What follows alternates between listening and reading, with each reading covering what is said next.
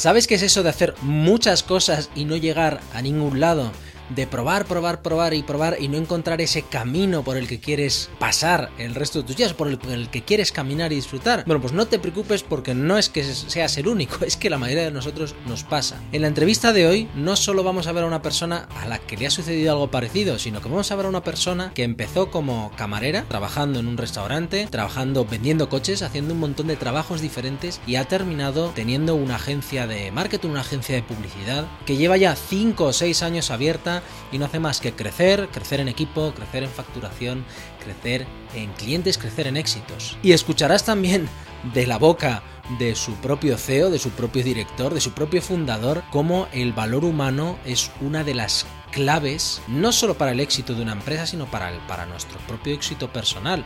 Y cómo muchas veces tenemos que escuchar y prestar un poquito más de atención a los demás porque ellos ya nos están diciendo cuál es la clave o qué es lo que podríamos estar haciendo y que nos encajaría de maravilla en nuestro plan de vida, pero nosotros no solemos hacerles mucho caso. No me río más y dejo que nos lo cuente él con sus propias palabras. Hablo de Miguel Sanz, como pone en su DNI, Miguel Bisiesto, como le conocemos a alguno, como nos lo han presentado a algunos, es su propio nombre de Twitter, o Bisiesto a secas, que es el nombre, en el fondo, de su empresa, pero es con el que se le conoce también a él. Empecemos.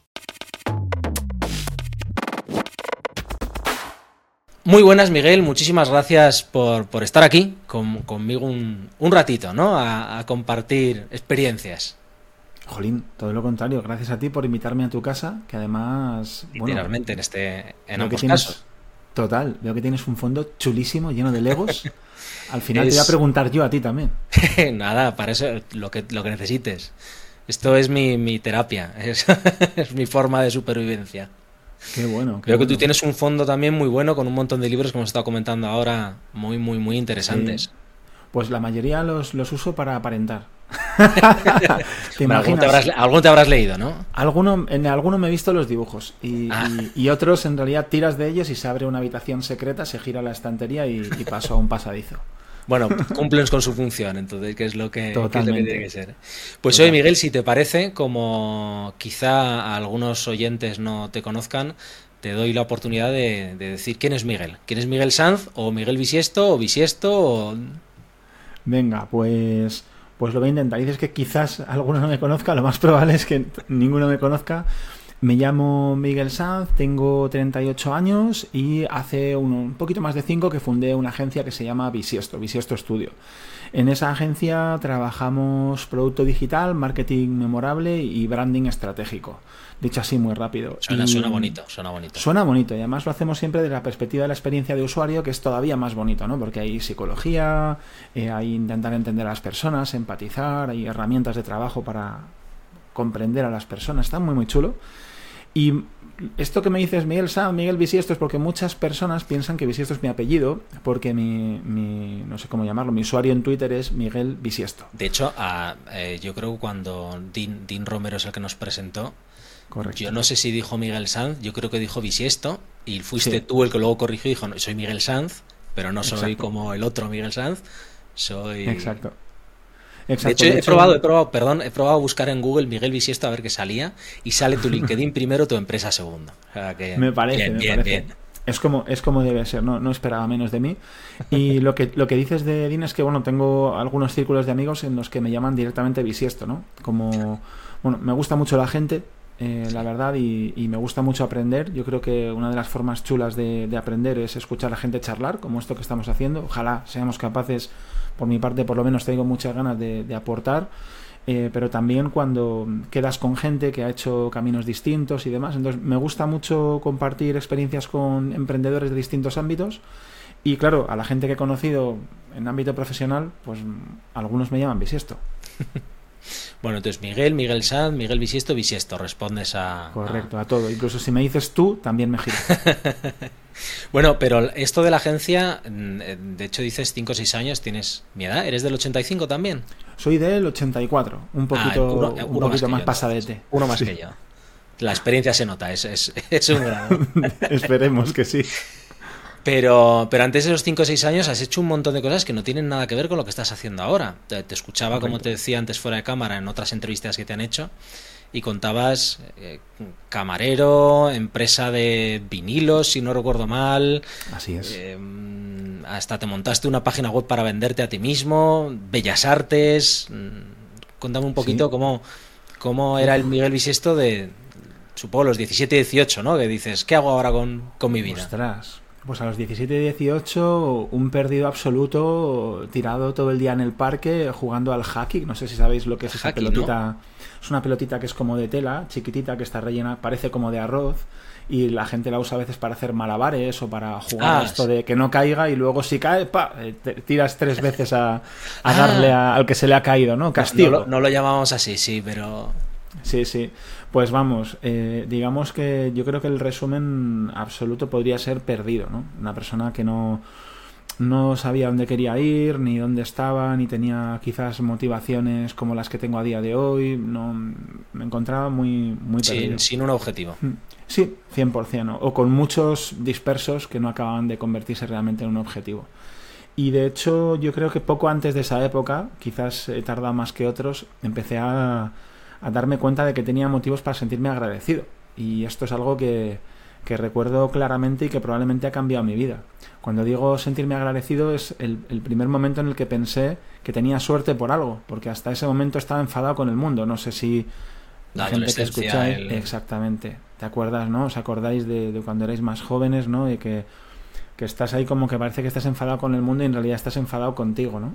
Y mm, para mí el principio del fin fue darme cuenta, seguramente 15, 16 años, que tenía una suerte tremenda por haber nacido en el seno de la familia que he nacido, rodeado de las personas que he nacido, con el cariño que me han dado siempre, ¿no? Y con las posibilidades. ¿Y eso como vino? ¿Una epifanía interior o algún, o algún sopapo, o sopapo exterior que, Nada, nada, esto es rarísimo, de verdad. Estaba con unos colegas cogiendo eh, Coca-Cola para el Calimocho, íbamos de, de los chinos al, al parque prometido, ¿eh? Y, me acuerdo en ese camino andando, me acuerdo el lugar exacto en el que pensé, hostia, si tengo mucha suerte. ¿En serio? Con la bolsa, con la bolsa en la mano, te, te, lo prometo. O sea, una cosa pura.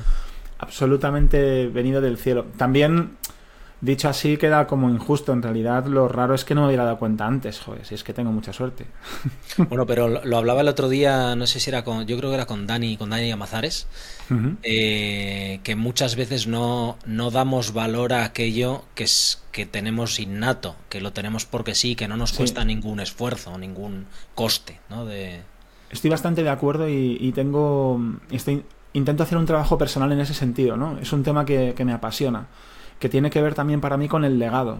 Eh, no con el legado a nivel de pues, si le dejas a tu hijo un coche, ¿no? Sino qué ha sido tu infancia, qué es lo que has recibido, ¿no? Cómo, qué olores te llevas, qué, qué, sonidos. Más el, legado para ti, o sea, lo, que encuentras tú de tu vida cuando miras hacia atrás. Exactamente, o sea, qué me han dejado los demás, ¿no? Eh, y por lo tanto, y cómo han podido impactar en lo que me queda y por lo tanto cómo puedo impactar yo y honrar eso, ¿no? Honrar la suerte que has tenido, honrar lo que te ha llegado, que ha significado algo para ti aunque no lo notas y tratar de devolvérselo al resto. Y, hablo de...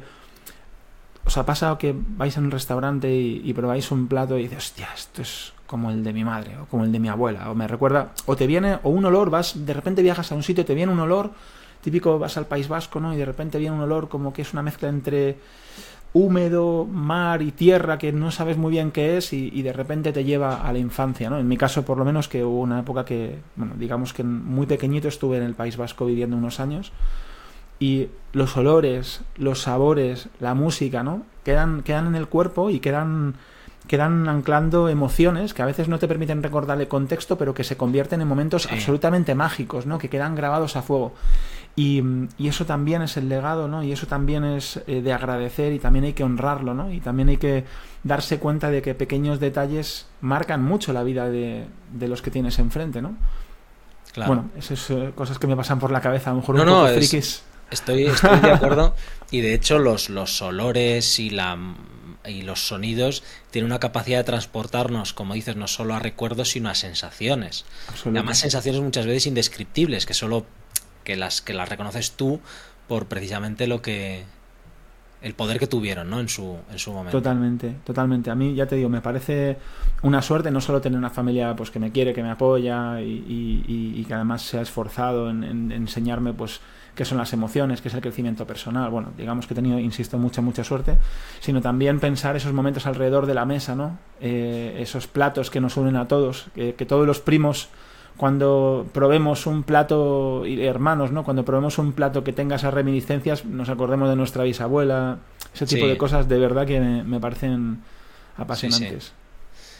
La verdad es que es, un tema muy profundo y muy interesante el, hmm. de, los recuerdos a través de, del resto de los sentidos, ¿no? Totalmente. Y entonces, En, todo este crisol de, agradecimiento y de que parece que está todo claro, ¿qué, le pasó a Miguel? ¿Qué hizo ahí Miguel con ese entorno, agradecimiento? Bueno, contado desde hoy, sí que hay agradecimiento y entorno. En ese momento solamente empezaba a vislumbrar que tenía cosas por las que sentirme agradecido, ¿no? La realidad es que a partir de ahí es todo prueba-error. Siempre he sentido una profunda, bueno, siempre había sentido una profunda envidia de esas personas que tienen un... Camino claro.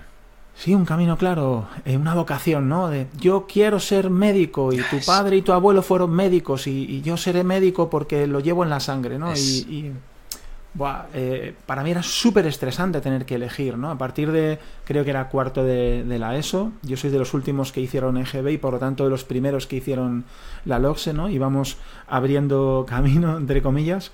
Me acuerdo de tener que tomar decisiones de qué quieres, ciencias o letras, y decía, a mí qué me cuentas, ¿no? Eh, y yo qué sé. Eh, y en la universidad, ¿no? joder, mira, me apunté primero a publicidad, pero no me dio la nota. Eh, segundo, administración de empresas, que me pasé un año tirado en el césped y haciendo muchos amigos y tocando el tambor y bueno, la verdad es que campeón de muy, muy experiencia universitaria. Absoluta. Por lo tanto, en mi casa contentísimos. Luego, el segundo año dije, no, es que en realidad a mí administración de empresas no me ha gustado, cuando en realidad había ido dos semanas a clase literal, un par de clases que me habían llamado la atención sobre sociología y tal, y las demás ni, ni las había prácticamente pisado, no conocían ni los profesores. Y dije, no, es que he ido, pero no me ha gustado y como no me ha gustado no he podido darlo todo y no estaba motivado. Voy a apuntarme a Historia del Arte. Venga, Historia del Arte. ¿Qué pasa? Que cuando llevaba ya un tiempito ahí, pues otros tres meses, no llegaba el semestre, mis padres me dieron venir y dijeron, chaval, has agotado todas las opciones. O sea, a partir de ahora olvídate, eh, tienes que empezar a poner pasta en casa, eh, eh, tienes que ponerte a currar, que no estamos aquí para sufragarte una vida de diversión, así que espabila. Y, y, me puse a currar, me puse a currar, mi primer curro fue en un supermercado, en, la caja y, en el almacén, luego en un restaurante, que es un trabajo que, que, bueno, pues que he hecho en muchas ocasiones, y a la vez prácticamente pues Poquito después de empezar a trabajar de camarero, me di cuenta de que se me daba bien vender, que vendía bravas, que vendía postres, que vendía calamares. Em, dime, dime. Es que estoy pensando, el, el, camarero recomienda, ¿no? Más que Uf, no estoy nada seguro. Eh, creo que. Mira, aquí hay un debate encarnizado eh, y, tengo una postura muy firme de la que no me bajo el camarero, si quiere, puede ser un absoluto fantástico vendedor. Claro, pero estoy, intentando imaginar la situación de cómo, o sea, cómo entra el camarero y, vende en una mesa. O sea, cómo... Bueno, te lo, cuento. Eh, por ejemplo, se quedaba una ración de bravas perdida porque un compañero se había equivocado, o yo mismo, y automáticamente me la, me la daban a mí. Eh, yo me daba una vuelta por la sala y esa, esa ración de bravas quedaba en, quedaba en una mesa, ¿no? No volvía a la cocina. No, absolutamente no volvía. Luego, em, dejando de lado todas esas cosas de colocar las cosas de, forma que queden más agradables y la gente quiera cogerlas, que era un bar de pinchos y era muy importante, se metían conmigo mis compañeros, bueno, ya has subido un 2% la venta, ¿no? Porque iba girando los platos de pincho para que estuvieran como más hacia el frente. obviando esas pequeñas cosas que seguramente no van a ningún lado, Tú imagínate que terminas de comer, esto lo tengo grabado a fuego, y a ver si soy capaz de hacerlo bien, ¿vale? Porque hace ya unos añitos, pero imagínate, David, que, vas a comer y terminas y te digo, bueno, ¿qué tal? ¿Te, ha gustado la comida? y tú me dices, oye, pues sí, y, yo te digo, bueno, ¿y quieres un café? Y tú, bueno, no, no, tengo prisa y tal. Venga, vale, hasta luego, gracias, ¿eh? Parece que todo ha ido guay, o sea, te ha ido bien la comida, he recibido tu feedback, Nada, nada. Si yo te voy a la mesa y te digo, oye David, eh, oye, ya veo que, has disfrutado mucho, espero que haya todo bien. Por cierto, postre o café. Tú ya me dices, va, café. el enfoque es totalmente distinto. Claro, pero me vas a pedir un café. Seguro. Sí. 90%. Pero si yo llego a la mesa y te digo, bueno, de postre tenemos, sin preguntar, ¿eh? De postre tenemos tarta de queso que hace la madre de mi jefe. De hecho, cuando decimos postre casero es casero de verdad, porque la mujer lo prepara en casa y lo traemos. Tenemos brownie de chocolate con el chocolate chorreando por encima y un helado fresquito de, vainilla, que es una maravilla. Y así tres o cuatro Trasladándole al, lector el pala o sea, al lector, estaba pensando en copywriting. Trasladándole Al, cliente el, paladear, la sensación, la sensación del, del postre. Totalmente. Incluso, ¿quieres? Eh, no, no, no queremos postre. Digo, bueno, yo entiendo que no quieres postre, pero llevo una semana practicando para aprendérmelos. ¿Os importa que por lo menos os lo cuente? y de tal manera que, eh, digamos que como mínimo, eh, vendes la confianza. Como un campeón. Exacto, y luego aparte que vendes la confianza, generas buen trato, que hay mucha gente que dice que la hostelería, el trato al público en general es un trabajo muy desagradecido y estoy de acuerdo. Eh, porque depende cómo pillas al de enfrente, pues eso te llevas de él, ¿no? Pero también creo que tenemos una capacidad enorme de impactar en los demás, ¿no? Cuando trabajamos con los demás. De cara al público. Exacto, entonces también siempre he sentido que, era un trabajo muy desagradecido y a la vez maravilloso porque eres capaz de cambiarle el día a las personas. Sí. Si vas tan flipado como iba yo y con esta mentalidad, estoy bastante convencido de que puedes ser un magnífico vendedor. Salían, salían con, con buenas sensaciones de allí. Bueno, yo aquí ya te digo, me, estoy flipando mucho, pero me, doy el lujo de hacerlo porque me lo, me lo creo. Eh, me acuerdo en concreto de una persona que venía y, era, o sea, estaba jodida. O sea, me acuerdo de ver a una persona en la mesa jodida, eh, de que no levantaba la vista, que estaba como en otro lugar y como muy, no te digo desagradable, pero bueno, notabas que estaba pasando un mal día sin que te dijese estoy pasando un mal día y, y pensar, pues porque soy así, pensé, esta persona se va a ir de aquí con una sonrisa, ¿no? Se va a ir de aquí con una sonrisa. Y, recuerdo que se fue con una sonrisa, que tuvimos oportunidad de charlar, que nos reímos un rato y que me dejó una propina descomunal. Bueno, eh, ¿qué capacidad tienes para impactar en los demás? Normalmente más de la que crees. un trato con una empatía brutal. De hecho, con un trato humano, el otro día lo vivíamos con un vas a comprar ropa y el, eh, dependiente nos ganó. el, interés que, además interés genuino y el cómo te puede ayudar. Exactamente. Y es lo que dices, te, te, cambia una experiencia a 180 grados completamente.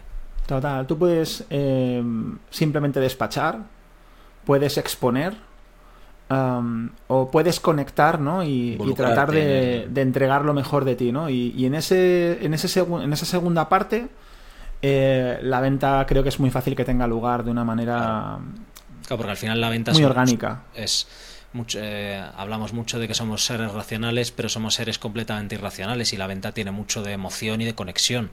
Si conectas con el vendedor a un nivel humano es muchísimo más fácil que te venda eh, cualquier cosa. No por...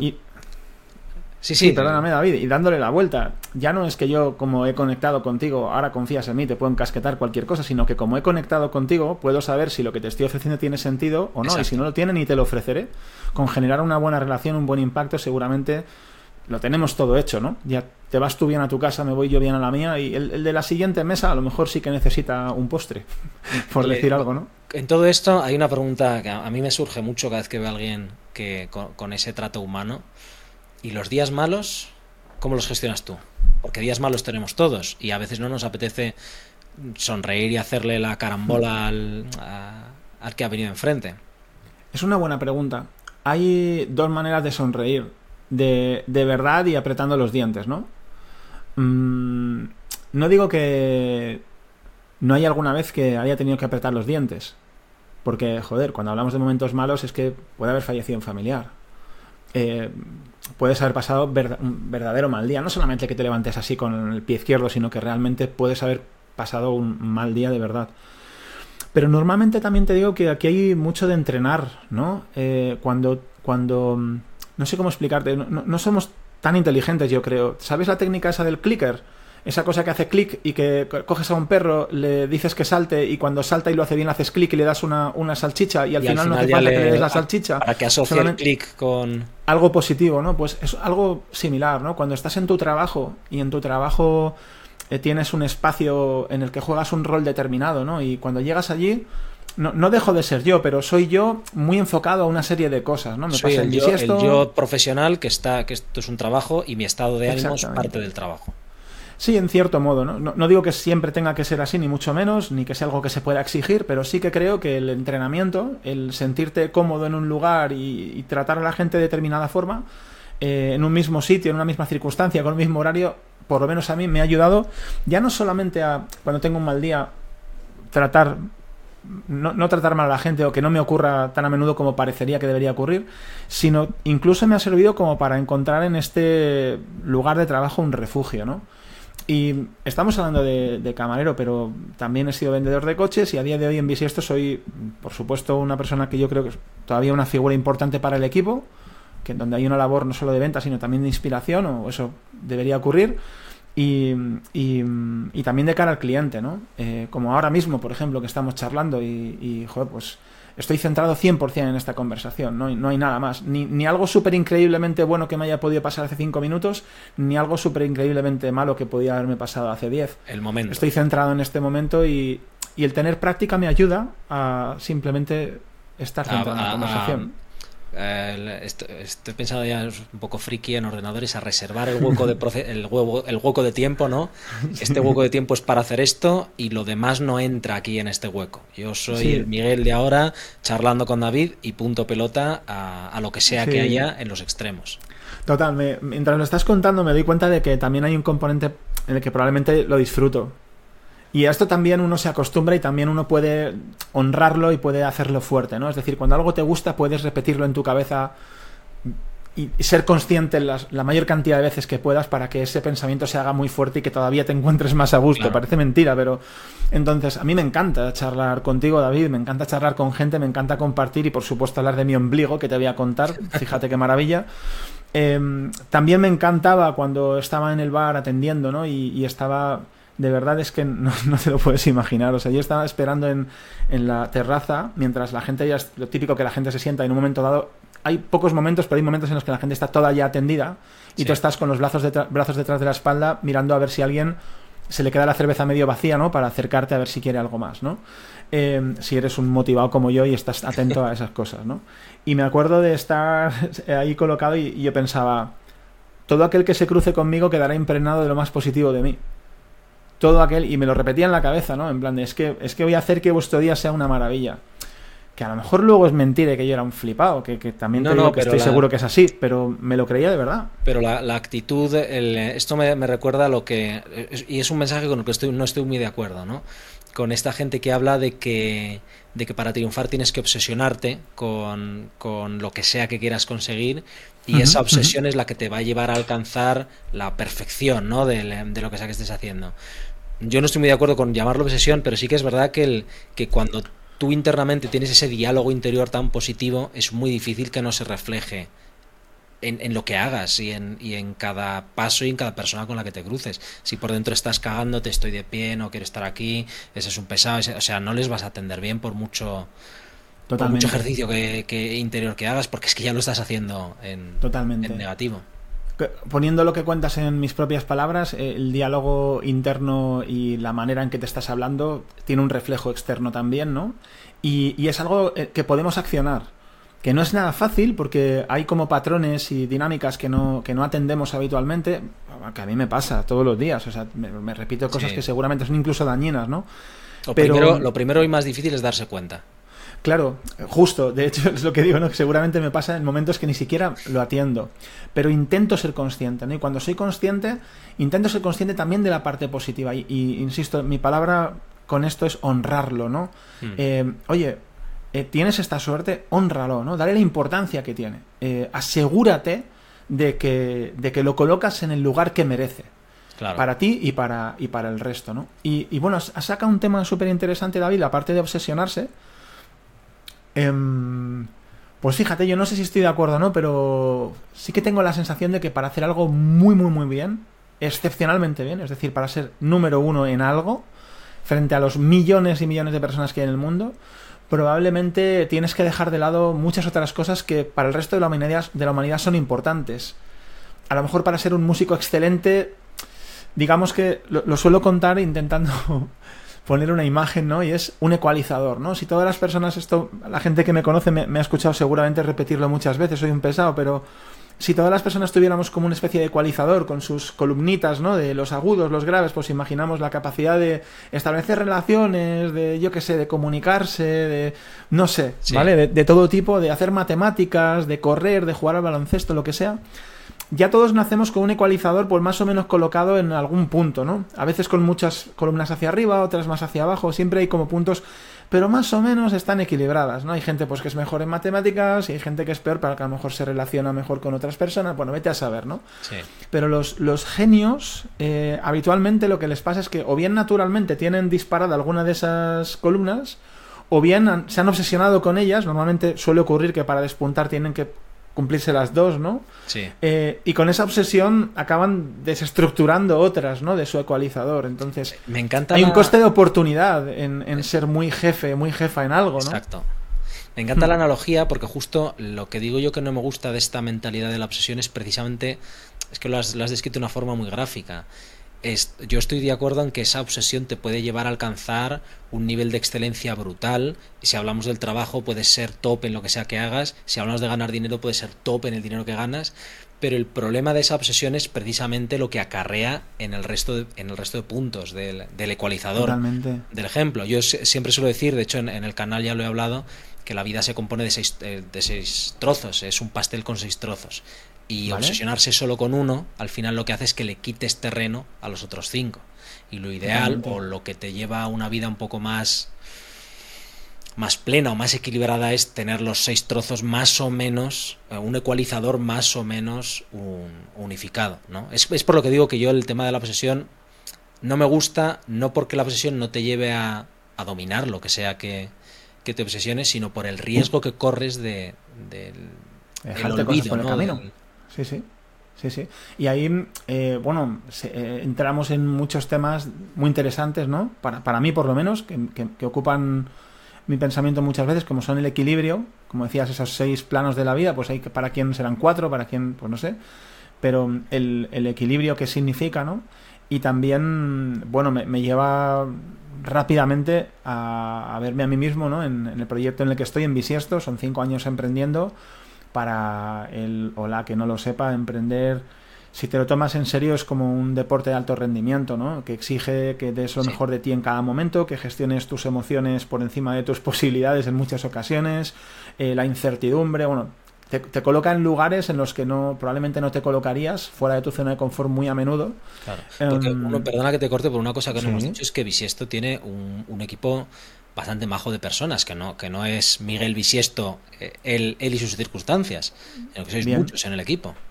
Bueno, me, me, encanta que digas muchos. Eh, a mí me parece cada, cada, individuo maravilloso, pero todavía me parece que somos muy poquitos. Ahora mismo somos 13 personas en el equipo, es decir, hay 12 personas y, y, y yo también.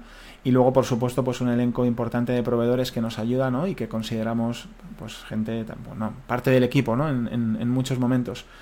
Pero, mm, pero yo, yo siento que, sigue siendo pequeño, yo siento que acabamos de empezar. Siento que estoy empezando a darme cuenta de dónde me he metido y probablemente dentro de cinco años sentiré lo mismo porque... Igual más que dónde te has metido, ¿dónde quieres llegar? ¿Hacia dónde quieres ir? No estoy seguro. Creo que hacia dónde quiero ir eh, más o menos desdibujado sí lo tengo. Eh, a veces lo expreso de una manera, lo verbalizo de algún modo o de otro, pero sí que hay puntos en común de, a nivel de propósito, porque está muy ligado con mi propósito personal.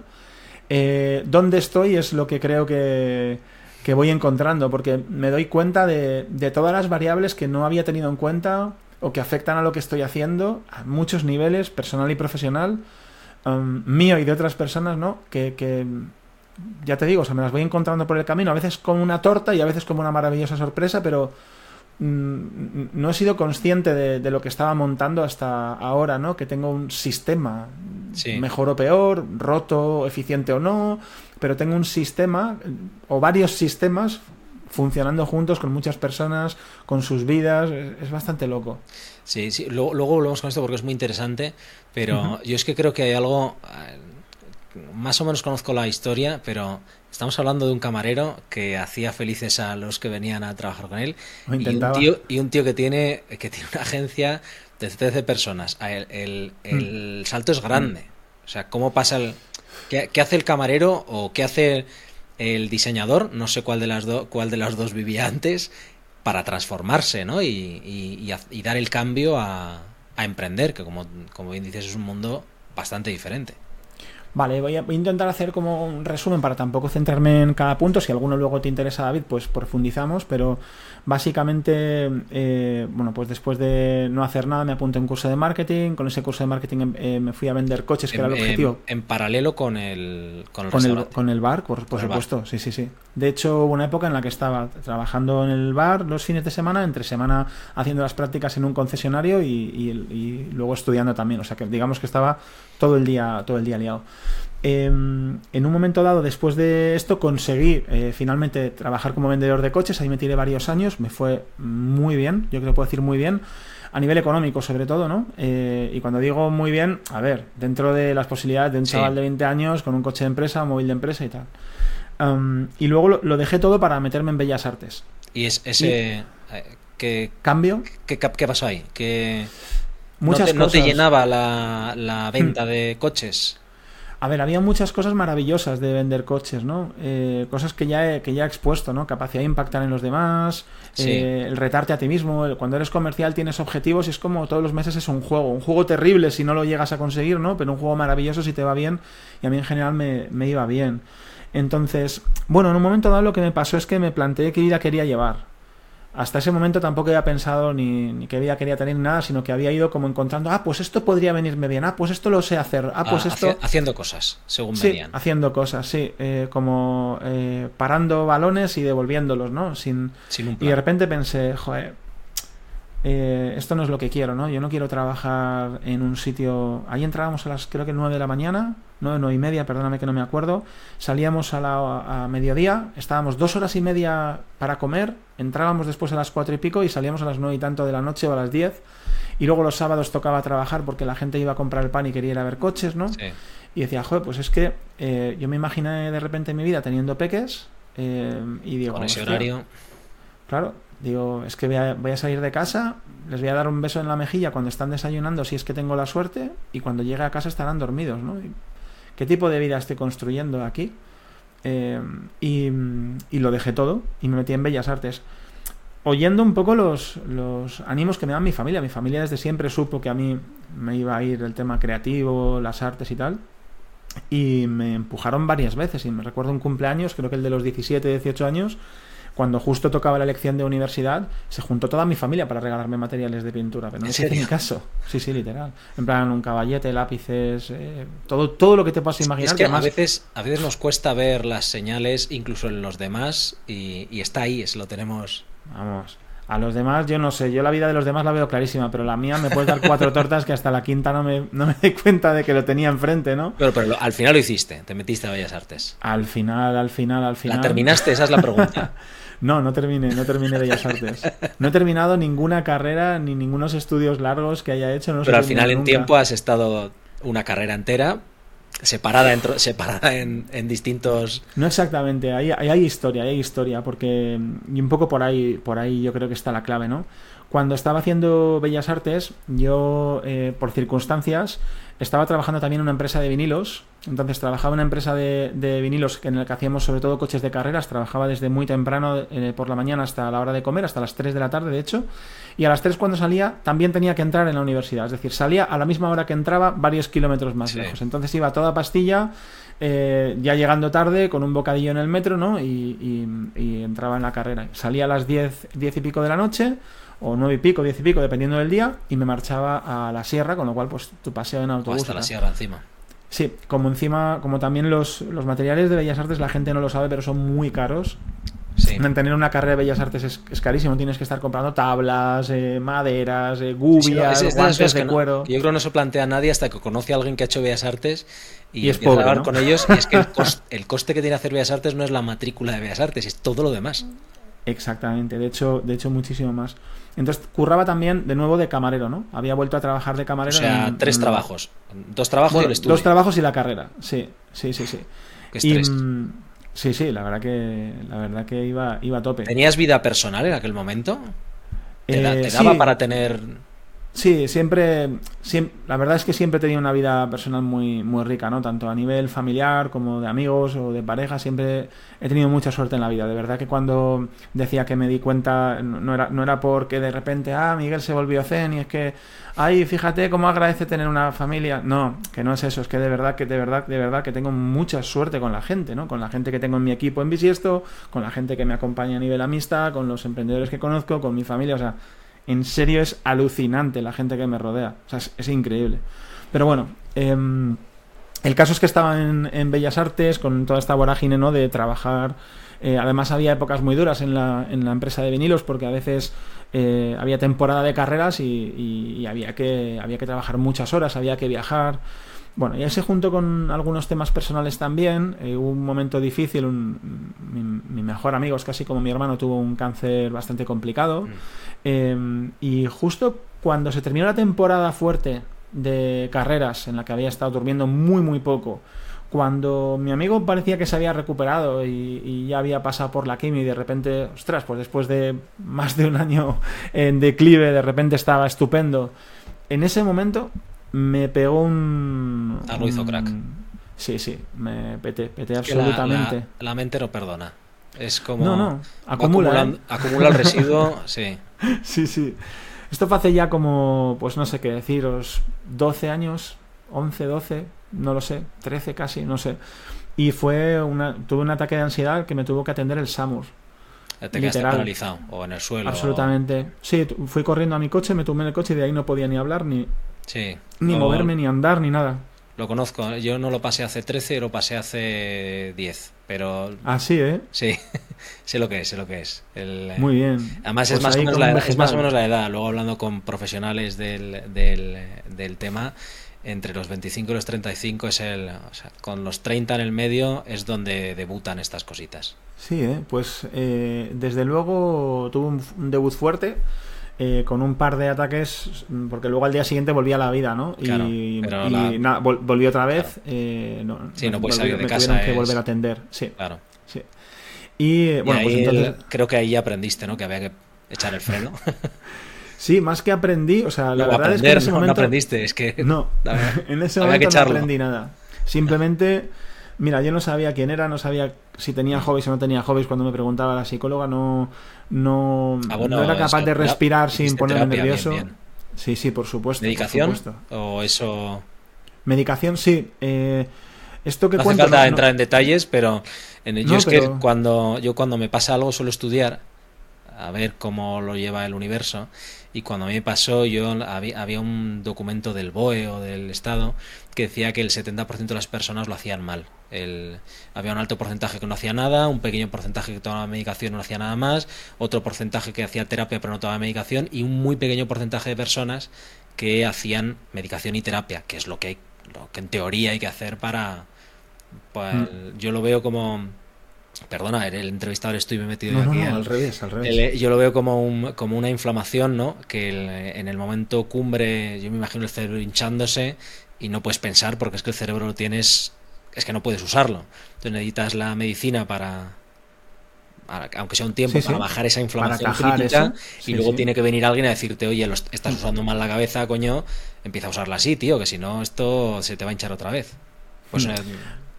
Aquí, aquí David, tengo. Lo, único que puedo contar es mi experiencia sin, sin que sirva de recomendación a nadie. Es, salvo la parte de buscar ayuda, ¿no? Eh, oye, tienes un problema de este estilo, incluso antes de llegar, en cuanto descubras algo, igual que harías clases particulares de matemáticas, hazte unas clases particulares de gestión de emociones en, cuanto puedas. ¿eh? En eso, si no viene la hostia, yo creo que la gente no.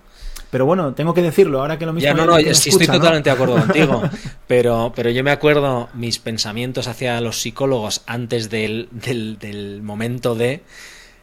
Y, loquero. No, más que, más que el loquero, yo los veía como no sé, como una pseudociencia de esta que te acerca una piedra y la energía de la piedra te cura.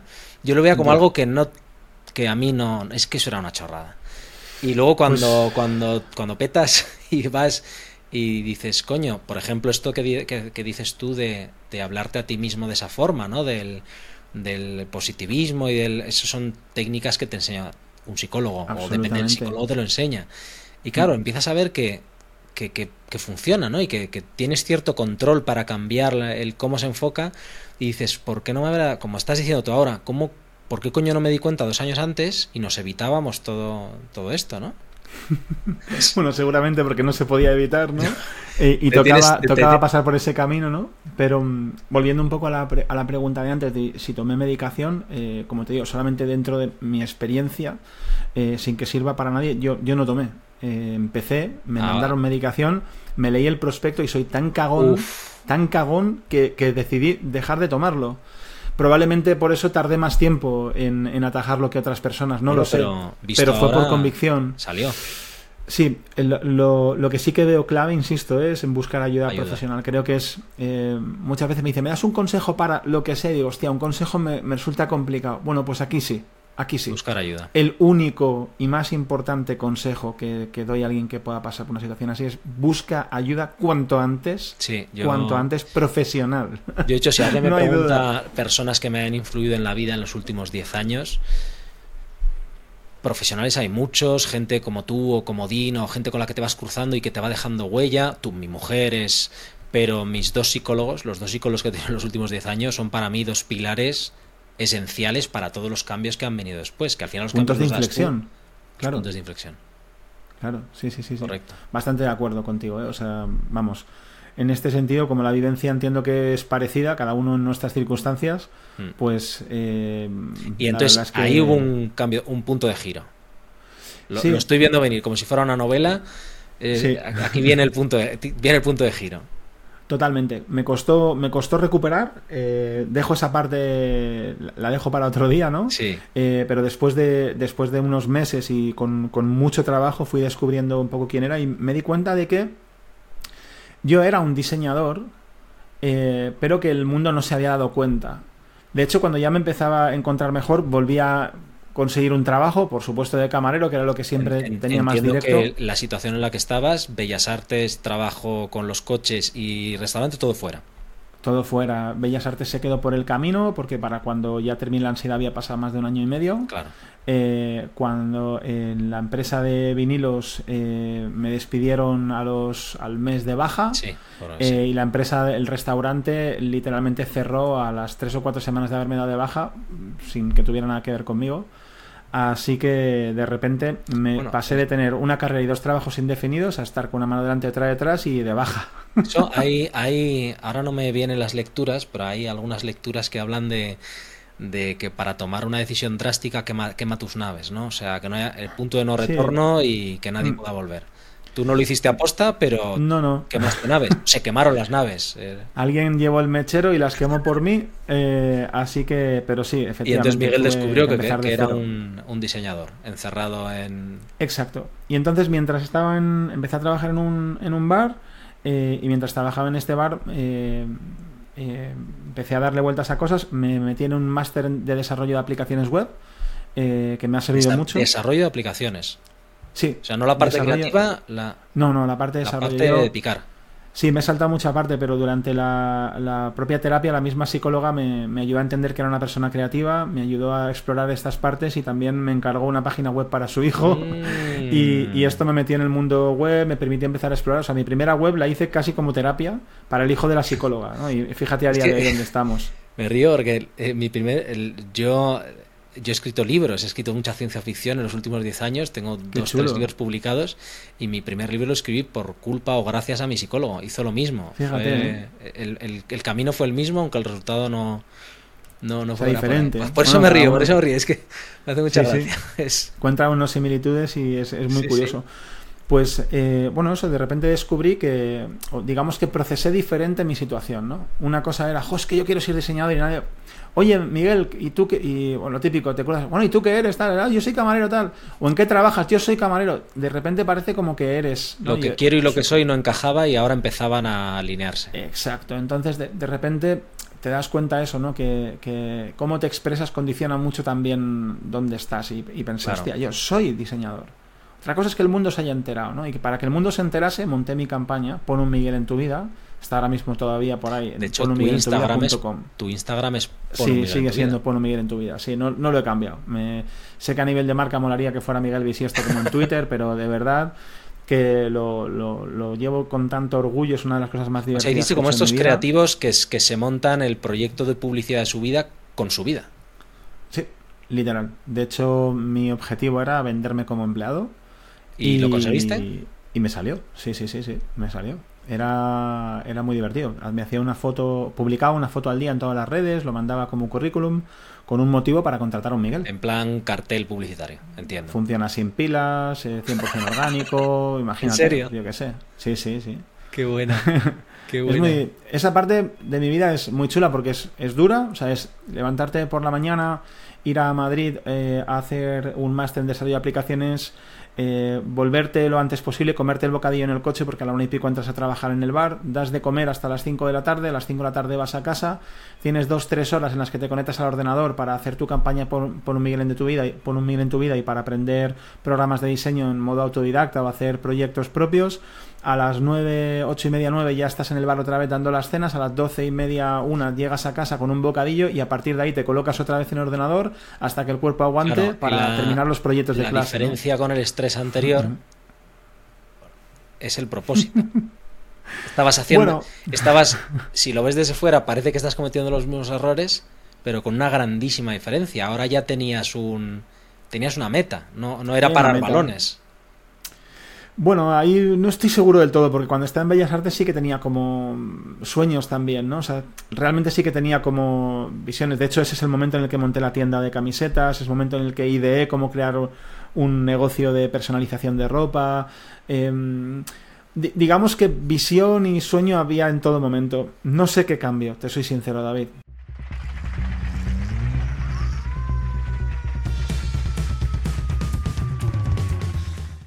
Me parece. No sé qué cambio en mí, pero la realidad es que siempre parece que consigo llenar mi tiempo de cosas. Eh, es casi como un, defecto. Yo, yo no, sé si un defecto. Eh, ¿Conoces la carrera de la rata? Que al final gastas, siempre gastas lo que tienes. Pues yo creo que con el tiempo y la. Más que con el tiempo, yo veo la cabeza. Soy ingeniero. Eh, yo veo la cabeza como un ordenador. Tendemos a llenar el procesador al máximo siempre. Entonces, lo de tener el procesador al 10% no nos va. O así concibo yo al ser humano, ¿no? Hay gente que consigue llenarlo eh, tumbado en la playa bebiendo caipiriñas y leyendo un libro y hay gente que necesita hacer cosas más, más dinámicas, ¿no? Para o llenarse de trabajos y de proyectos y de ideas. Si me hablas de la carrera de la rata, te lo compro. Si me hablas de rellenar el procesador, me cuesta más porque creo que no tiene tanto glamour. Pero la, carrera de la rata es lo mismo. Al final tú tienes, si tienes mil gastas mil, si tienes diez mil gastas mil. El procesador es lo mismo. el procesador tiene una capacidad y tú la vas llenando, ¿no? Le vas tirando cosas para... Total, total. Pero hablo de como de, una sensación de meterte en charcos, ¿no? De meterte en tantos, en más charcos de los que puedes asumir. Ya ni siquiera cubrir, sino que te vengan cosas y tú decir, ah, sí, ah, oh, qué interesante, ¿no? O sea, digamos ser muy disperso también. O sea, no solamente llenar tu tiempo, sino, sino eh, muy, muy descontrolado con algunas cosas, la verdad. Entonces estamos ya, ya, ya, hemos centrado, ya, ya no eres un camarero, eres, un, ya, eres un diseñador, trabajando para una agencia, entiendo. Sí, bueno, de momento trabajando como camarero hasta que efectivamente... Es verdad, que estamos también en Pon un Miguel en tu vida. Exactamente, pero efectivamente, Pon un Miguel en tu vida me, me permite conseguir trabajo, me contrata en una agencia una agencia que, en la que había dos personas eh, y yo, y los dueños, ¿no? Y mm, bueno, pues después de unos meses me cabré porque cobrábamos tarde varias veces, eh, había organización nula, era un cachondeo y joder, pues me quejé, dije, chicos, joder, si vais a pagar tarde por lo menos avisar, yo entiendo que esto no es el corte inglés, pero joder, pongámoslo tal, aquí cada uno va a su bola, esto no es una agencia, esto es Pepito y Menganito, cada uno hacemos lo que queremos. Y me dijeron, bueno, ¿y tú crees que podrías cambiar esto? Y entonces me pasó el enfado y dije, ah, pues sí. no sé cómo, pero, pero pues lo voy a intentar. Y, y, con esa mentalidad, pues pasaron ahí como unos tres años y medio, más o menos, si no recuerdo mal. Y para cuando marché de Bisiesto, eh, perdón, de la, anterior agencia, éramos, pues eh, creo que nueve personas en el departamento creativo, equipo de administración, aparte de los jefes y también un elenco de, de proveedores importantes. Vamos, que creció, creció bien creció bien, ¿no? Y yo pensaba, jo, esto lo puedo hacer para mí, ¿no? Y además lo puedo hacer con, un enfoque distinto. Puedo hacerlo con un enfoque distinto tanto a nivel de negocio como a nivel de personas. eh, hubo un momento en el que estuve muy enganchado a este proyecto y hubo un punto a partir del cual me empecé a desenganchar de ciertas formas en las que hacían ellos las cosas. No porque estuvieran bien o mal, ¿no? Pero a veces... No eran, no eran como las hubieras hecho tú. A lo mejor, a lo mejor yo no hubiera hecho ciertas cosas, ¿no? Las, las sentía distinto. Y no, no, me sentía a gusto formando parte de, de, esa manera de hacer las cosas en muchos casos. ¿no? Son pequeñas, pero cuando va pasando el tiempo, de vez en cuando se van haciendo grandes. Sí, cuando te crees que puedes hacerlo tú, que quizás es muy pretencioso pensar eso, pero cuando te crees que puedes hacerlo tú, pues todavía va cobrando más importancia y se convierte como en un fantasma grande, ¿no?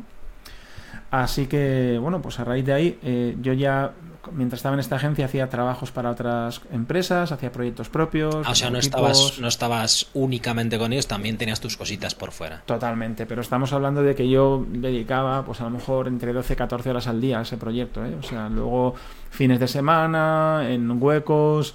Eh, colaboraba con otra agencia a nivel creativo, eh, una agencia de unos amigos, ¿no? Pero, pero, una agencia al fin y al cabo. Luego hacía proyectos por mi cuenta, efectivamente, y de repente un día llegó un cliente que era suficientemente grande como para pagarme mi sueldo y el de un becario. Mi sueldo muy bajo, llegando, digamos, sobrevivir. ¿Refieres a por, tu parte eh, de freelance? claro, claro, por supuesto. Sí, sí, sí, por supuesto. Sí, sí, de hecho esto es un tema importante para mí. Cuando me marché de, la agencia, como era la cabeza visible de los últimos años, hubo varios clientes, eh, al menos cuatro o cinco de importancia, que hablaron Más luego muchos que me, que me llamaron, ¿no? Y yo les respondí el teléfono diciéndoles que no iba a hacer lo mismo, que no les podía atender. Em, y luego llamé a mis antiguos empleadores y les dije que me habían contactado a tal cliente que, que, era conveniente que hicieran algo para recuperarles porque estaban intentando marcharse, ¿no? Entonces yo me fui con, con, con nada. Eh, el único cliente que se vino conmigo fue un cliente que era ah, te habías, amigo. Este, no es una pregunta muy típica de, de, las cosas hacer, pero ¿te habías capitalizado? ¿Te habías ido con, un dinero que te permitiera sobrevivir o...? En absoluto. No, no. Ellos eh, acordamos, acordamos como el que se quería marchar era yo, pues quedamos muy bien. Lo que sí que pude hacer es capitalizar el paro lo que puede hacer es eh, capitalizar el paro y ese paro lo capitalicé, fíjate. Para montar eh, el siguiente. El... Sí, eh, compré este ordenador desde el que estamos hablando, tiene cinco años ya, pero compré ah, uno potente. compré otro equipo más para la becaria, pues imagínate, ¿no? Ratón, tal. Una tableta gráfica para... Para poder enseñar. Creo recordar que una, una radial, porque por esa época hacíamos hasta stands con palés para ferias. Ah, o sea, no, esto no era publicidad digital, esto, esto es publicidad integral. Era mucho más manual. Bueno, eh, hacía mucha ilustración para restaurantes y pintura mural. He hecho pintura mural, ah, por ejemplo, para, pues yo qué sé, para... Eh, no voy a decir los nombres, ¿no? Pero de empresas muy, muy grandes y agencias muy, muy grandes. Eh, con murales pues de, yo qué sé, 20 metros cuadrados. ¿Y lo seguís haciendo en Bisiesto, este tipo de...? No. Se ha perdido la parte manual ya. Se, como diría la canción, y se marchó. y esto ya sí es el germen de, bisiesto. Esto ya es. Sí, esto ya es bisiesto. De hecho, cuando, cuando di este paso, eh, ya directamente yo llevaba años haciendo una lista con nombres para agencias, tenía más de 160. Uno de ellos era bisiesto. Lo tengo, tengo aquí marcado en rojo precisamente el preguntarte por qué bisiesto. O sea, está, lo tengo pues aquí.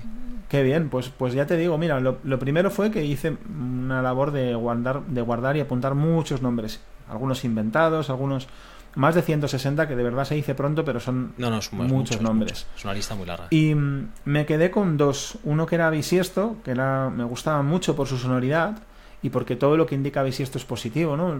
Ocurre cada cuatro años, el año tiene un día más, eh, muchas veces son las, las Olimpiadas eh, o los eh, Mundiales, mm. la gente se pone alrededor de la televisión compartiendo emociones, decía, es que todo es positivo y positivo también, pues que estaba el punto es disponible, ¿no? Parece una tontería. No, no, no, no es tontería. Pero que también hay que mirarlo cuando uno busca un nombre a día de hoy. no Es tontería, es, es, es, importante. Y entonces hice una votación, ¿no? Fui a mi familia y les pregunté qué nombre les gustaba más. Si, no me acuerdo, una cena éramos bastante gente y les pregunté entre la centrifugadora y bisiesto. Ganó la centrifugadora, y entonces. Ganó la centrifugadora. ¿Qué, tío? Y entonces cogí bisiesto, sí, dije, entonces. Pues entonces el otro. no, pero ¿sabes de esas veces que, todo el mundo te dice y, eso te ayuda a decir, ya, pero es que yo no lo veo, ¿no? Y, lo coges, ¿no? Entiendo. Y luego tengo, tengo otra pregunta. ¿Por qué 366? ¿Por qué 366? Por el bisiesto. Ah, pues mira, Sí, lo que pasa que esto es... Es que como es el juego, de, el juego de los 360 grados de agencia integral, no sé qué. Justo, justo, justo. Viene, mm, digamos que la idea de que esto es como los bancos, ¿no? Todos los bancos quieren no ser bancos, ¿no? Porque todos odiamos los bancos. Pero las agencias pasa un poco parecido. Cuando dices agencia hay como un poco de complejo porque, joder. Y la agencia 360, ¿no? Pues como es típico nombre muy manido que a lo mejor hace unos años pegaba y ahora pues quizás tiene incluso connotaciones un poco negativas. Y me acuerdo que cuando hablaba con una amiga que se llama María, María Fernández Grande, que es una muy buena amiga, estamos tomando unas aceitunas ahí en su salón, y le digo, bueno, pues mira, Bisiesto, eh, tal, Bisiesto Estudio, no sé qué. Dice, hombre, entonces eras una agencia 366. Y digo, ¿por qué? Ah. Dice, joder, pues 366 grados. Y digo, hostia María, digo, ¿cómo puede ser que no se me haya ocurrido a mí? Entonces María tiene los derechos del 366. El derecho moral del 366, que al final pues es, oye, 360 sí, pero con 6 graditos extra, ¿no? Qué importante es, el, el, abrirse al, al mensaje de los demás. ¿eh? Varias de las cosas que, me has contado de tu historia es otro, se acerca y te pone en la cara lo, que tú no estás viendo. Si tú supieras, o sea, tengo no sé si. Bueno, supongo que sí, que habrás visto, leído Harry Potter. Harry Potter no es nada sin sus amigos. O sea, ese tipo es el tipo más torpe que hay en el mundo. Pues yo, creo que no es, un tema que debería tratar, el, porque sé que hay mucho fan de Harry Potter, pero yo me leí Harry Potter para criticarlo, porque yo soy Así, ¿eh? fan del Señor de los Anillos, no sé si aquí atrás, pero tengo el set de Rivendell de Lego sin abrir, es mi regalo de cumpleaños. Ostras, qué bueno. Y, yo lo criticaba mucho y mi, mi, mujer, yo llevo con mi mujer desde los 17 años. Eh, bueno, no era mi mujer con 17 años, obviamente. Y en aquel momento yo criticaba a Harry Potter como lo puede criticar un adolescente, con una vehemencia, bueno, taxativa. O sea, y me decía, ¿pero te lo has leído? Y yo, no, pero no necesito leérmelo. Y me dijo, ¿no puedes abrir la boca? ¿No puedes criticar una coma hasta que te lo leas? Y me leí todos los libros para criticarlo. Ese fue el... Sí que es verdad que el... Hablando de propósito, ¿no? Hablando de propósito, eh, bueno, no, no, es otro tema. Pero sí, sí, sí. Conozco a Harry Potter. Muy bien, pues el símil es ese, ¿no? Yo creo que no soy nadie sin, sin, la gente que me rodea. Absolutamente nadie. No soy, no soy, no soy hábil. Eh, de verdad que no. Soy muy trabajador. Esto seguro, pero. Fíjate que yo creo que alguien, alguien que no es hábil no llega a montar una agencia, a rodearse de. El, Empiezo otra vez. Ser hábil también consiste en saber rodearse de las personas adecuadas.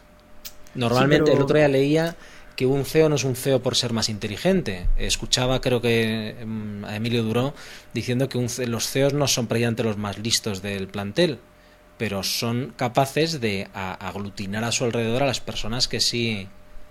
No te lo voy a negar, no te lo voy a negar. Y para eso hay que valer. No es falsa, no es falsa modestia cuando digo esto, ¿no? O sea, digamos que hace mucho tiempo que entendí que si tengo gente increíble rodeándome es porque algo, algo mereceré, algo haré para conseguirlo, ¿no? Desde luego que, que, siento que tengo capacidad para crear relaciones genuinas con los demás, por supuesto, que, que sé expresarme suficientemente bien como para hacer llegar el mensaje, incluso en ocasiones para inspirar a gente, lo cual me sigue sorprendiendo, pero es, es real, o sea, es objetivo que sucede y, y es una maravilla, ¿no? Pero mm, cuando digo que no soy especialmente hábil, hay que tener en cuenta de que por muchas capacidades a nivel social o para encontrar gente o, suerte, por mucho que, tengas al final en, una labor de emprendimiento como la que te voy contando, en la que durante estos cinco años hemos ido evolucionando como proyecto, como te decía, te vas dando cuenta de dónde te has metido y eso significa que todas las veces estás en un lugar en el que no estuviste antes. Nunca he estado aquí. Llevo nunca habiendo estado aquí desde hace años. O sea, nunca he hecho esto en mi vida desde hace mucho tiempo. Y, y el poder avanzar con eso es gracias a poder preguntar a gente súper interesante que ya andó el camino, gracias a rodearme de personas que son capaces de decirme cuando creen que me estoy equivocando, aunque luego les haga caso o no, pero son capaces de decírmelo. el tema de la centrifugadora y... Exactamente, a veces te sirve para reafirmarme en lo que estoy haciendo, ¿no? Pero... Y, mm, joder, me imagino cosas tan tontas como que, que tengamos eh, espacios en, Bisiesto para vernos todo el equipo, aunque estemos en remoto, compartir hueco, o que cuando quedamos los eh, una vez al mes, que por ejemplo mañana tenemos una quedada de equipo, yo quedaba solo para comer, el equipo nos ha pedido que nos juntemos en un coworking para compartir rato de trabajo juntos. Eh, yo no me di cuenta, pero el equipo se dio cuenta de que hacía falta un espacio para convivir y todas las semanas nos juntamos un ratito para charlar. Todas las cosas que son verdaderamente memorables y que hacen de Bisiesto el lugar que es, para mí, para ellos y para los clientes, no se me han ocurrido a mí. A eso me refiero que no, soy una persona especialmente hábil. Soy trabajador eh, y a pesar de ser cabezota, la gente me dice cosas y me agrada y aprendo. El, el valor de la propuesta, que también tiene su... Vete a saber, a veces a la primera y a veces a la décima, pero sí, venga, vale, te diré que sí. Claro, es que, o sea, de verdad que no es, no es falta de autoestima, ¿no? Es humildad real, es decir, joder, hay que darse cuenta de todo el valor que te aporta la gente que tienes alrededor. Y, la verdad es que es mucho en mi caso. Esto es, es curioso que lo digas porque trabajáis 100% en remoto entonces. Sí, 100% remoto. Sí, sí, sí, sí. ¿Utilizáis estos eventos, estas quedadas para, para la parte humana, ¿no? Para la, para la conexión humana? Sí, sí, sí, sí. Eh, básicamente trabajamos en una oficina, pero cuando llegó el COVID, que éramos creo que cuatro o cinco, nos fuimos a casa, desde ahí ya no volvimos. Entonces de esto hace pues tres añitos, a lo tonto, ¿no? Entonces ya digamos que llevamos más tiempo en remoto que, sin serlo. Ya tenemos contratada gente en distintos lugares, con lo cual sería absolutamente imposible eh, que fuéramos, que fuéramos, que tuviéramos una oficina fija, eh, que hubiera ni siquiera un día de asistencia a la semana y trabajamos en remoto y esto tiene muchas, muchos problemas, ¿no? Nos genera problemas de comunicación interno, internos, o sea, pero absoluta, o sea, todas las semanas mm, nos damos cuenta todos de que hay cosas que si no estuviéramos en remoto serían más eficientes.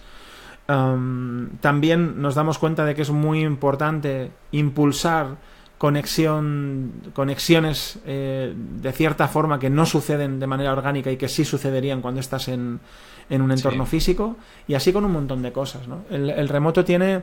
A veces veo estas discusiones, me, mira, me, caliento, ¿no? Discusiones de no, remoto sí, remoto no. Mira, el remoto es una mierda. El remoto es una mierda, pero es una mierda maravillosa. Entonces, como todo en la vida, tiene su cara A y su cara B. Decide qué resuena contigo que encaja con tu propósito, tus valores y tu forma de trabajar y con lo que tú necesitas entregar a tus clientes o lo que, lo que quieres entregarte a ti y a tu gente, a la gente que trabaja en tu equipo, ¿no?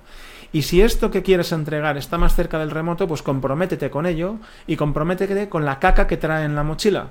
Es decir, que si es una basura la comunicación, si es una basura la disminuye tu capacidad para em, generar sentido de pertenencia, disminuye la capacidad de generar relaciones genuinas, oye, pues pon medios para disminuir estos problemas, ¿no?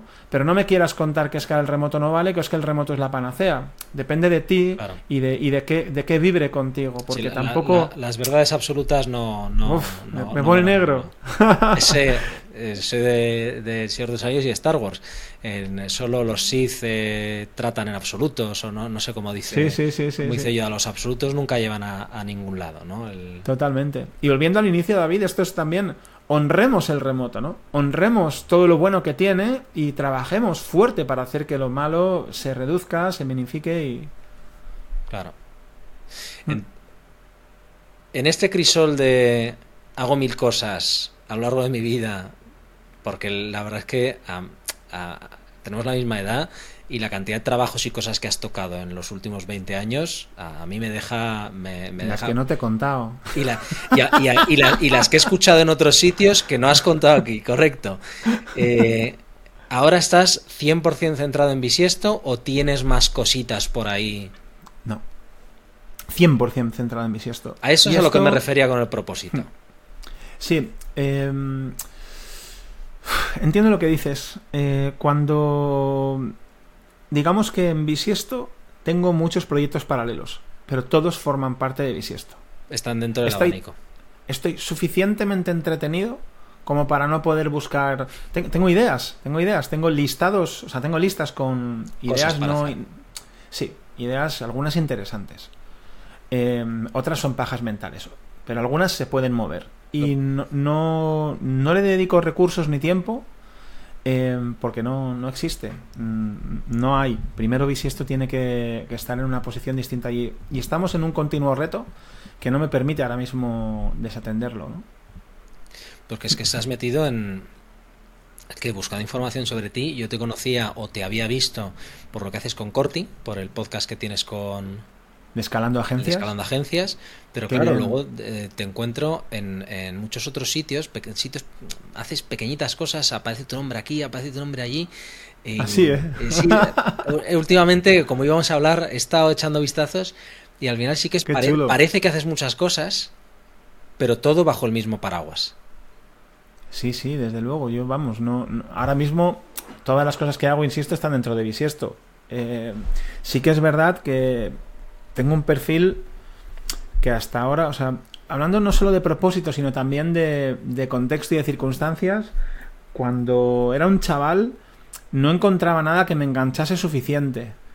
Eh, y soy. Pensaba que era un vago de mierda. Y la verdad es que seguramente un poco vago era. Pero también, también una persona muy curiosa. Tengo hambre. De probar. Bisiesto, bisiesto me sacia, ¿no? Bisiesto es capaz de, coger todo ese hambre y, decir, ¿qué pasa? ¿Que no tienes más o qué? ¿no? eres, el, CEO de una agencia. Eh. Sí, es, es, divertido, es, muy apasionante y de verdad que cuando no estoy peleándome para intentar encajar algo que ha salido mal y, aprender a llevarlo o a gestionar mi propia manera de enfrentarme a la incertidumbre, que ya hemos contado que tenía ansiedad, joder, que a mí me da miedo que me leí un prospecto y no me tome las pastillas, de verdad que soy muy miedoso. esos prospectos, yo, me, los he leído todos y son muy divertidos. Eh, mi mujer es médico y, solo me leo los prospectos de las pastillas de la cabeza, porque son como leerse una novela de cómica. Eh, que causan diarrea y estreñimiento, somnolencia e insomnio. Eh, o sea, eh, está todo, está, esos, esos prospectos lo tienen todo. David, no lo dije antes, pero es que cuando me leí el prospecto de las pastillas para la ansiedad, ponía, puede provocar ansiedad. Digo, vamos, no me jodas. o sea, digo, no fastidies. Las, eh, bueno, es que, yo qué sé. Esto sería otro debate, pero te provocan los que te se supone que te quitan los pensamientos de suicidio también te los dan, los que te quitan la depresión también te la dan, o sea, depende de la dosis, está, claro. Está, todo, está esos prospectos eh, Sí, sí, sí, sí. Son, son, Todo el mal que te pueda pasar, sin ninguna duda. No, yo creo que es para curarse en salud. Te pase lo que te pase, la culpa es suya, yo me libro. Y ya está, sí, sí. Bastante de acuerdo. Pues eso, muy, muy 100% centrado en bisiesto. Eh, todo lo que hago está dentro de bisiesto y lo que pasa es eso, que bisiesto ahora mismo alimenta toda mi curiosidad. Toda. Em, este enero, febrero estaba haciendo un curso de finanzas y empezaba a notar que hay cosas de finanzas que me van a divertir eh, cuando pensaba que era una basura horrible, de, verdad me doy cuenta de que hay cosas muy interesantes que además tengo que aprender. Eh, el año pasado estuve haciendo un curso de liderazgo con el se llama Upgrade Camp con, con Dani Saltarén y, otro grupo de emprendedores. Em, y joder, eh, es que es que tienes muchos muchos muchos frentes, muchos sitios, muchos frentes en los que en, los que meterte como como Sí, lo que llaman, lo que dicen muchas veces que, que uno de los, digamos que la principal labor de, un, de una persona que dirige una compañía es asegurar que hay dinero en la caja, esa sería la más importante, que a veces se olvida contando pajas mentales, eh, a mí el primero. La, y luego hay otra que tiene que ver con que seas capaz de ponerte el sombrero que haga falta en cada momento, ¿no? Eh, y entender dónde hay un problema, poder ponerte el sombrero del solucionador de ese problema, eh, ir allí, apagar el fuego, ordenar las cosas mínimamente, encontrar a la gente que puede ocuparse de ello, ¿no? Y saltar al siguiente fuego más importante, ¿no? Entendiendo, pues eso, la prioridad de cada uno. A mí no, es que se me dé bien, de verdad que me lo voy, me voy encontrando a tortas, no es que sea tan analítico y, tan estratégico. y si esto crece, el equipo crece, facturación crece. Pero, crecemos, fíjate, hasta ahora, es que de verdad que sé que suena un poco raro, porque desde fuera, pero pero insisto, de verdad que no es falsa modestia ni, ni falta de autoestima. Yo creo que claro que es, que es, que es lo que llevas dentro, que no... Claro, pero es que Bisiesto está donde ha llegado. Digamos que hasta el día de hoy no hemos planteado... O sea, por ejemplo, el año pasado, eh, a principio de año planteé unos objetivos porque me dio, pues teníamos un Excel y planteé unos objetivos porque me dio la gana sin yo entender de mercado ni nada. Y a final de año los cumplimos, pero que faltaron 6.000 euros o sobraron para arriba o para abajo. O sea, lo clavé. Porque en 400 y pico mil, 6.000 euros es clavarlo, ¿no? Es clavarlo. Em, pero es que, es que ni siquiera lo repasamos cada trimestre. Es que ni siquiera nos aseguramos de estar siguiendo una, un patrón. es que surgieron las cosas muy distintas. De, salió de chiripa. Es verdad que históricamente vengo haciendo ciertas evaluaciones y acertando más o menos desde que monté Bisiesto, pero la realidad es que yo me imagino lo que, puede conseguir, lo que podemos conseguir y va y sucede. Y va y sucede con cierta magia, te lo digo en serio, a partir de este año, o espero de este y el que viene, hay un proceso de madurez que estamos encauzando que es, bien, ¿cuál es mi objetivo como compañía? ¿Cuál es nuestro objetivo como equipo? Y con este objetivo cuál es el papel que debe jugar cada persona de forma activa para llevarlo a cabo. Y en base a ese objetivo tenemos que ir revisando que van sucediendo las cosas o cambiándolas para que ocurra, porque hemos llegado a ese punto a partir del cual eh, este año podríamos ir a la mitad de lo que hicimos el año anterior o al doble, solo por hacer las cosas como las hacemos, pero sin habernos planteado unos objetivos y entender a dónde vamos. Y esto es muy peligroso. Lo que desde fuera se ve muy... Ah, pues no, pero si ha salido, Miguel. Ya, bueno. de verdad que luego... Podría no salir... No hay no hay una red de seguridad ahí detrás que nos guíe, ¿no? Que... No, no, no. Está, están, yo sé que estamos haciendo cosas muy chulas, memorables, de las que estoy muy agradecido, por las que me siento, de las que me siento muy orgulloso, pero de verdad que, que hemos pasado de ser un niño de 9 años a ser un niño de 14 y ahora estamos intentando pasar de los 16 a los 21 porque es como que cada año van como más años. Estamos intentando entrar en la edad adulta y nos está costando. Y ese trabajo es un trabajo súper importante. Y si yo no viera esto, no, no haríamos ese paso. Entonces creo que hay que ser muy consciente de dónde estás. No, no para echarte atrás o para echarte tierra o para no valorarte, sino porque o sabes dónde estás o a ver qué paso das después. Te vas a, vas a dar un paso equivocado. Y ni siquiera tengo garantía de dar el paso adecuado, pero sí creo estarme dando cuenta de, de, de algunas claves. Y es que estamos entrando en una fase de madurez y eso exige madurez por parte mía, el primero, y, por parte del resto del equipo también, ¿no?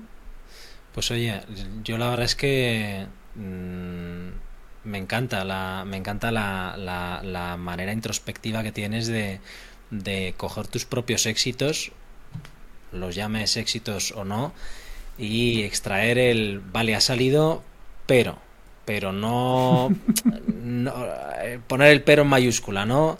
Y si ha salido, podían haber salido, ¿qué tenemos que hacer para que esto sea algo más secuencial y recurrente que no un a ver si sale, ¿no? Llegar a final de año y decir, ah, mira, coño, ha salido. Bien, ¿no? Bien, ¿no? En la capacidad de coger y decir, a pesar de ver un buen resultado, cogerlo y decir, oye, ha salido, pero no hemos hecho nada medible o que siga una guía que podamos repetir, ¿no? El, eh, el plan maestro, ¿no? Del... Es que no, me, no, no hacía mi hambre ¿no? todavía, ¿no? O sea, este, me hablabas que habías conocido eh, a través de Escalando Agencias. Escalando Agencias es una iniciativa centrada en esto, en aprender de otros, ¿no? De gente que o está en el mismo camino o ya lo hizo y te cuentan cosas, ¿no? Entonces, cada semana, cada 15 días, cada mes, cuando nos da, porque lo hacemos en huecos y vamos a tope, hablamos con gente que nos cuenta ¿Cómo, cómo, cómo ha conseguido que su agencia tenga 150 personas, 300 personas? ¿Cómo han llegado a un evento de venta y por qué ha sido, por qué han vendido, no? no podría ser por ambición, pero normalmente tiene que ver con la operativa, con los objetivos, con a dónde quieren llegar y las capacidades que tienes de una manera o de otra. Entender todas estas cosas eh, para mí es, eh, vamos, o sea, no solo maravilloso, sino necesario. O sea, yo me siento, de verdad, hay una frase que suelo repetir muy a menudo con mi equipo, y que me sirve a mí también y es, esto acaba de empezar. Esto acaba de empezar. ¿Sabéis? Esto tiene cinco años y acaba de empezar. Todavía no hemos dado un paso consciente dentro de nuestra compañía. Sé que es muy bruto decir esto, ¿vale? Es, quizás me paso, aquí sí me paso un poco, pero realmente no hemos dado un paso consciente con todo lo que significa eso, ¿no? Con una proyección financiera que esté em, se sustente con el proceso. Lo que hablábamos al principio de parar balones e ir devolviéndolos sin tener un, Exactamente. un, cesto al que lanzarlos. Exactamente, y esto mola también porque es la madurez de la compañía va muy ligada a nuestra propia madurez como equipo, a la mía personal por supuesto, pero a, a la de mi equipo también. En dos niveles, ¿no? Cuando mi equipo madura, la empresa madura y cuando mi empresa madura, el equipo tenemos que madurar. O sea, no, no, hay, no hay otra. Claro. Así que en, y en, ese, en ese tira y afloja, eh, ¿cómo voy a tener otro proyecto? Claro. Es que me dirás? sería... Cuando se relaje, ¿sabes? Cuando sí se relaja. Entonces entiendo ya por, por, cerrar un poco el, el tema que, que, mides mucho el, el éxito o no éxito de Bisiesto no tanto en los euros como en las personas que forman el, el el equipo de la agencia. Ah, si no me diera por los euros hubiera cerrado, pero hace un montón. Tengo un, tengo una, tengo un proyecto en el que, en el que trabajamos con personas y para personas. La tecnología la maneja un equipo humano y para escalar una empresa de servicios como la mía tienes que escalar en equipo. Por lo tanto, o tienes un amor y un respeto y un gusto y un enfoque clarísimo a las personas o yo creo que, te va a ir bastante mal. Ese es mi punto de vista, por lo menos hasta que cambie de opinión. Bueno, yo, yo creo que hemos hecho un repaso a tu vida adulta y no tan adulta y la constante humana yo creo está ahí, ¿no? Es que me gusta mucho la gente, la verdad. Me, gusta explorarme. Fíjate, una de las cosas que me gusta, aunque suene un poco raro, que me gusta de hablar con gente, es escucharme hablar Suena muy raro, lo sé, pero es que cuando... No es escucharme hablar de, oírme a mí decir las cosas, sino que el mero hecho de expresar algo me obliga a procesarlo y, y, este ejercicio es muy valioso. Es como cuando contabas que has escrito varios libros, me parece envidiable porque el proceso de escribir es un proceso de, de digestión muy bestia de muchas cosas que acaba expresado en un papel, ¿no? Es como tocar el piano o tantas otras cosas, ¿no? Que son que exigen procesar cosas. Entonces, me gusta mucho hablar y me gusta la gente porque aprendo mucho hasta de mí, hasta de mí, que es el más torpe de los dos. Sí, sí, yo, yo, creo que lo has expresado muy bien y sí que es verdad que hasta que no expresamos en voz alta lo que tenemos aquí dentro es como que no es real y el, hablar con gente, el hablar contigo, el hablar con, con, con, con Dean el viernes, cuando, cuando hablamos con él o con cualquier otra persona, al final cuando lo pones en palabras como que lo haces real, ¿no? El, o como que coges esa bola esa bola de nervio interior que no, no consigues definir y la ordenas, ¿no? Desenredas la se Estructura, exactamente, se estructura, se desenreda y cuando lo expresas para que otro lo entienda lo has tenido que entender tú primero, ¿no? Claro, claro. Hmm. Pues oye Miguel, me ha encantado la, me ha encantado la charla y me, me encanta eh, no, no, sé decirlo sin que suene raro, pero me encanta tu vida, ¿no? El, la evolución está tan, tan... Desde fuera mola, sí. a ver, desde fuera mola, es como que lee un libro de terror eh, y lo disfruta, ¿no? No es terror. El otro día me leía un libro, me regaló una amiga eh, por mi cumpleaños, Mónica Gutiérrez, una escritora, me, me regalaba un libro me decía, bueno, siento regalarte algo para que lo pases mal. Y yo, no, es que las novelas tensas de terror al final aprendes sobre el ser humano, ¿no? el cómo enfrenta el ser humano ciertas situaciones. Entonces, el verlo desde fuera es como un aprendizaje muy condensado de una vida intensa. Sí, bueno, vamos haciendo un poco de trampas, viéndola desde cuando ya pasó, ¿no? Contando las cosas bonitas y los aprendizajes. Trampas, trampas, al final el pozo que se queda es igual, igual era lo, que tenía de real en aquel momento, ¿no? sobre todo en el momento no puedes ver el, qué va a salir, es imposible. Y al final es que hemos pasado de, de un chaval en un parque jugando con las pelotitas estas a un camarero, a un CEO de una agencia. Es que no, no, te asusta el, cambio tan, tan bruto que ha dado la vida en... Si es que yo sigo siendo camarero, ¿sabes? es que es verdad, o sea, yo, yo sigo, mm, me gusta mucho ir a restaurantes, tengo un amor absoluto por la profesión, sobre todo por quien la trata con respeto, y, y me encanta no sé cómo decirte, o sea, sigo siendo ese camarero, ¿no? Sigo... Ha evolucionado en otra cosa. Sigo mirándome al espejo antes de salir a atender a la gente, dándome ánimos cuando voy a hacer una reunión importante. Sigo, sigo intentando hacer que la gente que esté conmigo se lleve algo positivo de mí. Sigo intentando entender qué les pasa para ver si les viene mejor unas bravas o, yo qué sé, unos, unos calamares. Y mm, no sé cómo explicarte, o sea, no, no, no es tan diferente, no... Lo único que pasa es que ahora pues hay mucha gente que depende de mí y, o que depende de bisiesto, mejor dicho, y eso sí que mm, exige una responsabilidad también de cómo te gestionas a ti mismo. Eh, pero no, no me parece que sea de ser más importante, sino de tener más peso sobre los hombros y de manejar la responsabilidad. De esa madurez que hablabas antes, ¿no? Sí, sí, sí. Pero bueno, quiero decirte que que aunque desde fuera digamos que el titular es muy chulo, de camarero a CEO, ¿no? De camarero a... Ya que lo uso de, Claro, no, no, pero no, no tú, sino yo, yo también cuando me hago un análisis digo, fíjate dónde estabas y digo, pero, pero ¿dónde estabas ni qué leches? ¿Y dónde estás ahora? Listo, ¿no? Si, en vez de Brava sirves una web con una user experience tal. Que estamos, quiero decir que no soy más importante que ninguna otra persona y que yo creo que lo más valioso de este camino es que me está obligando a trabajarme personalmente. Eso es lo más valioso y lo que más engancha. Y es una pasada. No puedo permitirme relajarme conmigo mismo. Y esto no lo puede decir cualquier persona en cualquier trabajo. Creo que por eso ahora mismo estoy enganchado a pesar de la cantidad de marrones que tengo todos los días en la mesa. la verdad. Pero bueno, los marrones también hacen crecer y llenan. Pues eso, pues eso, llenan hasta empachar, sí. bueno, Miguel, pues eh, me ha encantado la, nuestra charla y, y, tu experiencia y seguro que a, a, mis oyentes, a los oyentes del, del canal, del podcast, les, les, va, les, les, va a apasionar la historia. Ojalá, ojalá, me encantaría, me haría, me haría muy feliz. Pues muchas gracias por, por habernos dedicado este ratito y un abrazo muy fuerte, Miguel. Un abrazo enorme, muchas gracias a vosotros. Hasta luego.